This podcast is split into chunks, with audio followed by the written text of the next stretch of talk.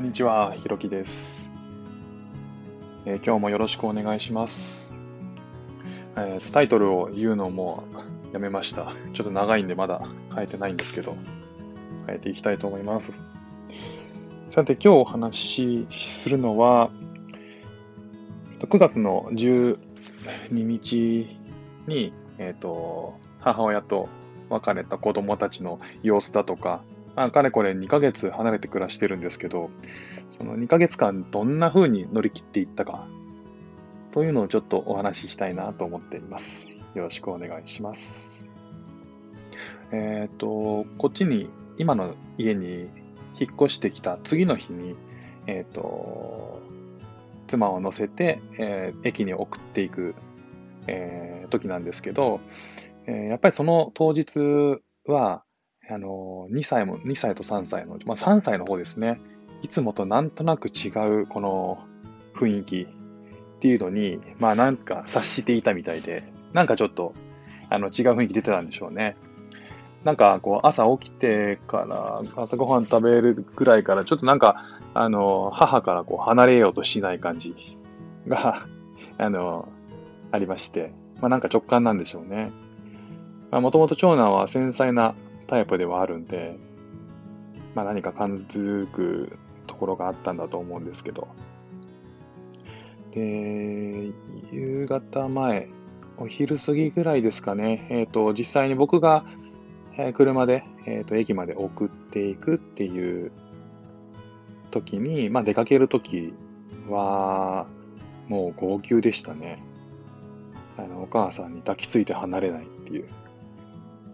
で、こっちに引っ越してくる前っていうのは、子たち夫婦と子供の4人暮らしだったんで、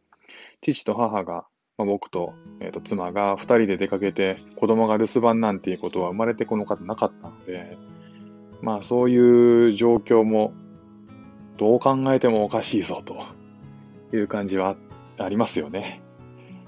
で、まあそれもしょうがないんですけど、まあ、あの、じゃあ行ってくるねってこう無理やりあの出てきまして、妻を駅まで送って、で、まあ僕も急いで帰宅するんですけど、往復2時間ぐらいですかね、あの、かかって、えっ、と、家に帰りました。どんな顔してんだろうなと思って。で帰って、もうまだ玄関に、もしかしたらまだ玄関にいたりするのかとか、まあそんなことないんでしょうけど、なんかいろいろ考えて、で、その時の、その日は、まあやっぱりそういう日なので、あの、あの、妻の、あの姉の夫婦だったり、あの、いとこたちだったり、まあお兄ちゃんお姉ちゃん、10歳、7歳、10歳のお兄ちゃんお姉ちゃんとかと、あの、まあ家でお留守番と、で、おばあちゃんもおじいちゃんもいるしということで、まああの、あある部分は安心してたんですけど、まあどんな状況か初めての状況なんでわかんない。で、まあ実際家帰って、見たら、笑って走り回って遊んでましたね。まあ、あの、安心した部分はもちろんあるんですけど、でもやっぱり僕の顔を見る、見た時にや、あの、思い出したのか、あの、お母さんはどことか、それ、それ以来結構言われましたね。お母さんはどこ？で、飛行機乗ってシンガポールだよ。やだ、違う、帰ってくる。間違ってる。みたいな。やだって泣くっていう。今日絶対帰ってくる。みたいなね。でこのやりやりとりが何度もありましたね。それ、その一日だけじゃなくてその後もありましたね。まあ、もちろん想定してた、まあ、想定してたよりも少しは、あの、ひどくはなかったような気もしてますが、やっぱり、あの、お母さんが、あの、明日も明後日も、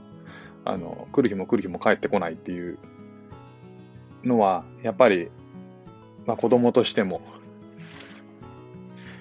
徐々にこう分かってくる部分、まあ、自然にあるんですけど、えー今日のお話なんですけど、どうやってこう乗り切っていった、乗り切っているか、しのいでいるかっていう話ですか。タイトルにもちょっと書いたんですけど、親子のテーブルコール。ねまあ、テーブルコールって僕は勝手に言ってるだけな、言っただけなんですけど、テーブルコールをもう毎日してます。まあ、テーブルコール何かっていうと、まあ、単純に LINE のビデオ通話をもうこれ毎日欠かさないんですよね。で、それで母と子供がコミュニケーションしてなかった日はおそらく一日もないかなと思います。まあ、できるだけそのコミュニケーションを絶やさないようにっていうのを僕も心がけてたので、で最初シンガポールに妻が行った時って、え、ー、と、2週間はホテルステイ隔離だったので、あの、向こうで仕事をするにしても、あの、自宅にいることはで、自宅というか、あの、ほぼ、ほぼオンラインでずっとこう、テーあの、狭い部屋にいる状態だったので、まあ、いつでもコールはできたっていうのが、まあ、幸いだったなっていう部分ももちろんありますね。えー、まあ、一人で暮らす妻にとっても、あの、初めて母と離れて暮らす子供にとっても、おまあ、常にこう、オンラインとは言っても、顔が見える状況にあったっていうのは、あの、安心につながってたんじゃないかなと思います。まあ、あの、僕が持ってる iPad で LINE のビデオ通話するんですけど、テーブルに、こう、食卓にですね、大きめのディスプレイを、まあ、使ってないディスプレイを端っこに置いて、まあ、みんなが、こう、食卓囲んでるみんなが見えるようにしといて、で、あの、食事のちょっとぐらい、ちょっと前ですね、あの、それを iPad をつ、iPad で、えー、ビデオ通話を始めて、その iPad の、えっ、ー、と、映像をそのディスプレイの方に映し出すっていう、デュアルディスプレイのような状態にして、で、子供からしたら、ほとんどこう目の前にお母さんが座ってる状態みたいな、いうような状態を作って、えー、もう一人下の子がいたんで、その子にも常に見られるように、こう、その映像を、えー、テレビのあテーブルの端っこのディスプレイで映すっていう まあ、そうすることで、こう、あの、いただきますっていうのを、もうみんな一斉に言ってたんですよね。あの、オンラインの、えっと、シンガポールのお母さんも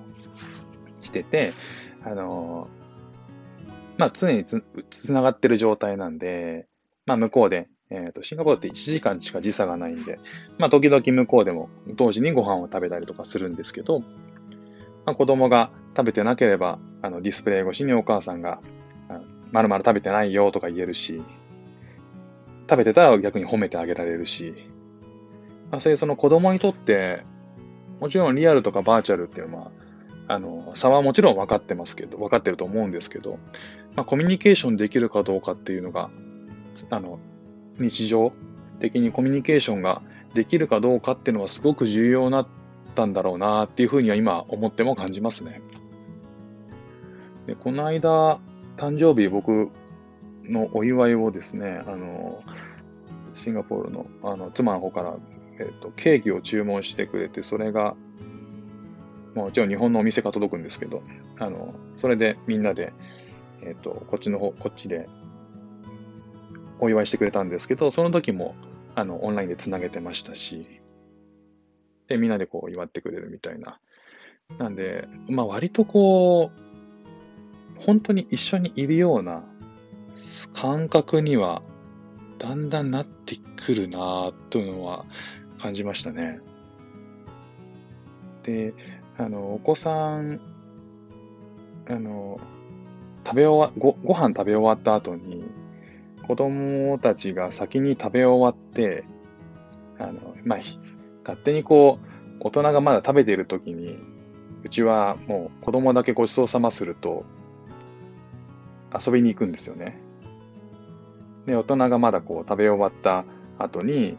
あの、ゆっくり話したりとか、テーブルで話したりするんですけど、まあ、その時も、ま、ずっとつなげておくわけですね。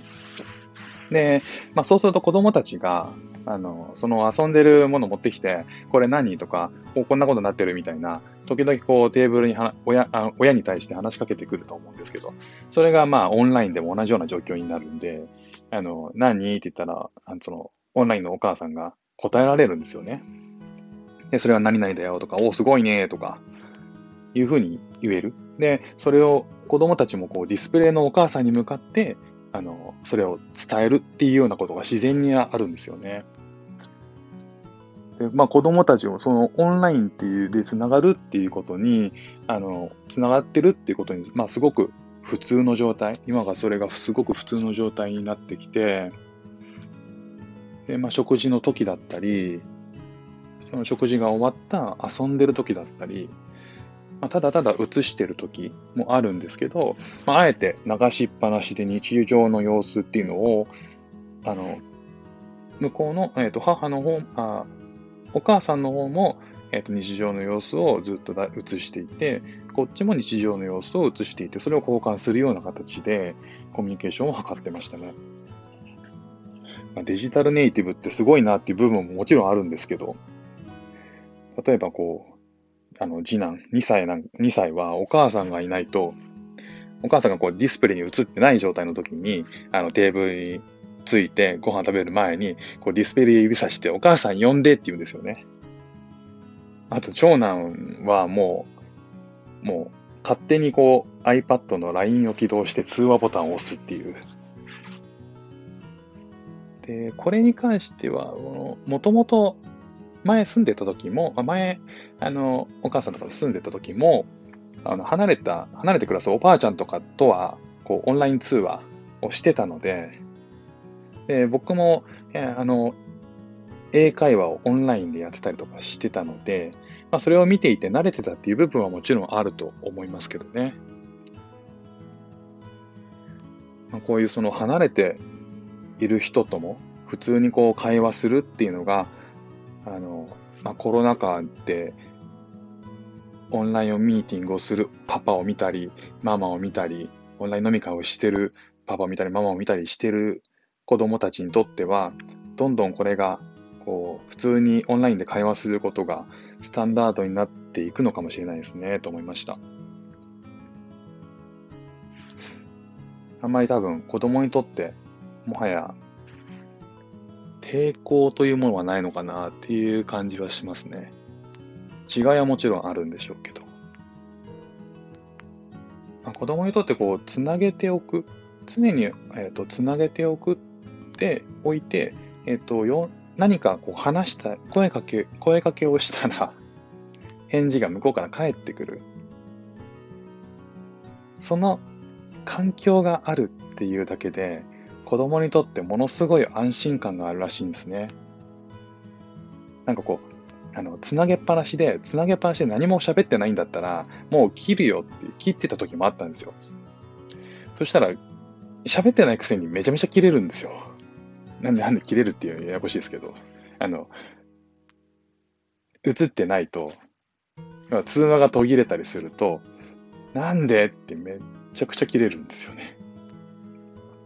逆にこう、つな、じゃあつなげますっていうと、今度は別に喋りはしないんですよね。子供たち喋りかけずに、また遊び始めるんですよね。まあそういう、つながってる。で、話しかけたら答えてくれる。そこにいる状態っていうだけで、何やら安心感というものがすごくあるらしいですね。まあ、こう昔は電話するにもすごく高いお金国際電話だったらね、かかりますし、もちろん国内でも電話ってお金かなりかかりますしね、今だったら Wi-Fi 環境さえあれば、あの、こういう状況が作れるっていうのはすごくありがたい時代だなってすごく感じましたね。なんか、リモート、一、あの、リモートワーク、リモートワークって、こう、リアルの、リアルの時の信用積み上げてきた信用の貯蓄分を切り崩してるっていうのを、あの、部分っていうのはよく言われてますけど、確かにそういった部分はもちろんあると思います。なんかリアルに会っていたから、あの、母と子供の絆があるから成立するっていう部分は当然ある、すごくあると思うんですけど、まあ、ただ、こ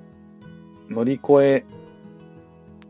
環境とし、環境的にこう離れていたりとかして、まあ乗り越えられないようなことが、まああった時に、こういうその次の世代の、まあ子供たちにとってはスマホも、えっ、ー、と iPad もまあ当たり前のツールになるわけですけど、まあそういうツールをたくさん活用して、まあ多分今後も新しいコミュニケーションっていうか常識がたくさん生まれてきそうな気がしますね。なんかそういう、あの、まあそういうちょうど面白い時代にいるなっていう部分も僕も感じているので、なんかいろいろあのシンガポールに行った時も行ってからも、どんどんそういう実験をしてみたいななんて思っております。では、えっ、ー、と、今日のお話は、えー、離れて暮らす母とのあのお別れの時どんな感じだったかと、どう乗り切っていったか、親子のテーブルコールというものを僕は大事にしてましたというお話でした。聞いていただいてありがとうございました。では、また。